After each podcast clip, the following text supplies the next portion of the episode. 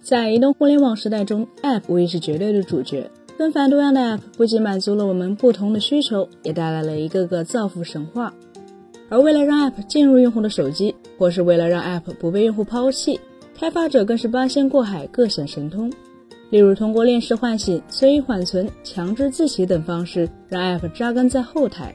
用空白名称、透明图标等办法来阻止用户卸载。更别提大家在刷抖音、浏览网页时，经常会莫名其妙弹窗的下载链接了。针对这些乱象，工信部日前也出手了。近日，工信部公开征求对工业和信息化部关于进一步提升移动互联网应用服务能力的通知的意见，其中提出，在用户浏览页面内容时，未经用户同意或主动选择，不得自动或强制下载 App，或以折叠显示、主动弹窗、频繁提示等方式强迫用户下载、打开 App。以及除基本功能软件外的 App 应可便捷卸载，不得以空白名称、透明图标、后台隐藏等方式恶意阻挠用户卸载。对 App 的下载和删除方面进行规范，应该是上述首次。一直以来，App 的下载无疑堪称是鱼龙混杂、良莠不齐的。正常情况下，开发者为了让自己的 App 被更多用户发现，往往会采取买量的方式。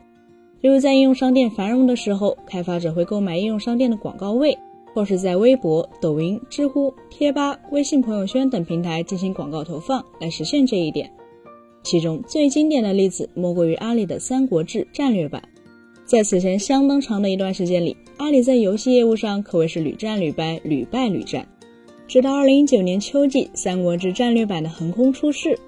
根据 Sensor Tower 的统计数据显示。仅2019年十月，《三国志战略版》在 App Store 与 Google Play 上的收入就超过了六千一百万美元。但必须要承认的是，《三国志战略版》这款 SLG 游戏本身还称不上惊艳，中规中矩也是许多玩家给出的评价。但在铺天盖地的全渠道投放下，在2019年秋季的那几个月时间里，无论是在哪个平台，“凉州大马”“狼行天下”这样的魔性广告词，想必大家或多或少都有听过。而广告主角高晓松在全网露脸的强度，当时更是堪比流量明星。当然，在社交平台进行饱和式广告轰炸是 App 宣发的正道，这一策略极为有效，但是成本却相对不菲。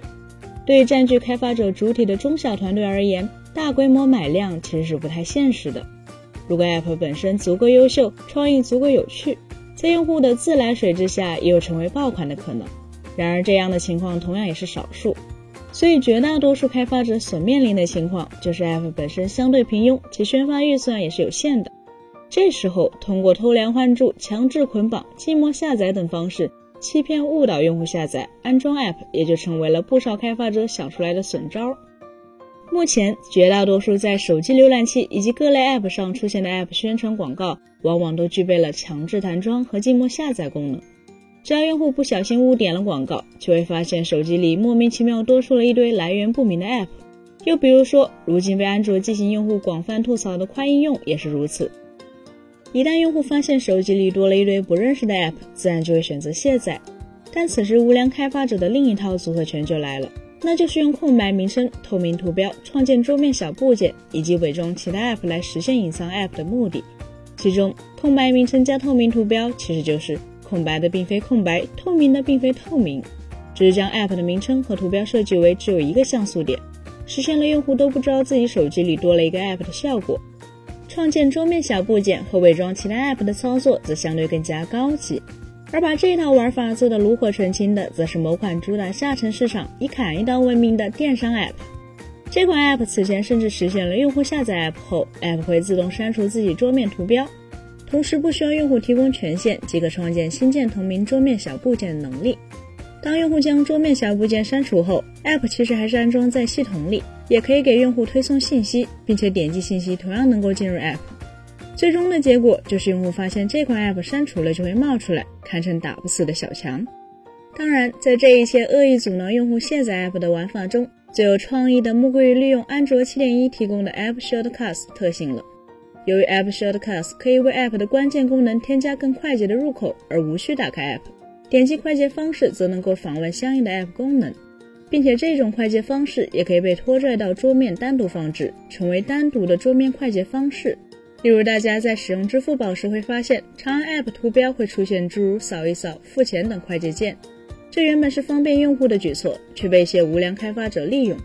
开发者利用 App Shortcuts 就可以为 App 设计一个虚假的卸载页面，用户一同操作下来，实际上只是卸载了 App Shortcuts 提供的快捷方式，App 本身却可以毫发无损。对于这类无良 App，对相关知识有所了解的用户就知道，可以直接进入系统的应用信息界面强制卸载。但是对于大多数用户而言，在空白名称、透明图标、创建桌面小部件这套组合拳下来，App 其实就已经很难被卸载了。再加上链式唤醒、强制自洗等操作，更是让一些不良 App 成为了干扰用户日常使用的毒瘤。所以，此次工信部规范 App 安装卸载行为的意义，就在于新规落地后，上述一切开发者为了实现 App 下载、卸载而想出来的骚操作，都会成为不合规行为，是会被处罚的。而这一则通知，在某种意义上也结束了国内 App 市场的野蛮生长时代，并且在一定程度上将减少开发者顶风作案的概率。本期节目就到这里了，更多精彩大家可以关注我们三一生活的官网或全民奶同名账号查询更多信息。咱们下期再见，拜拜。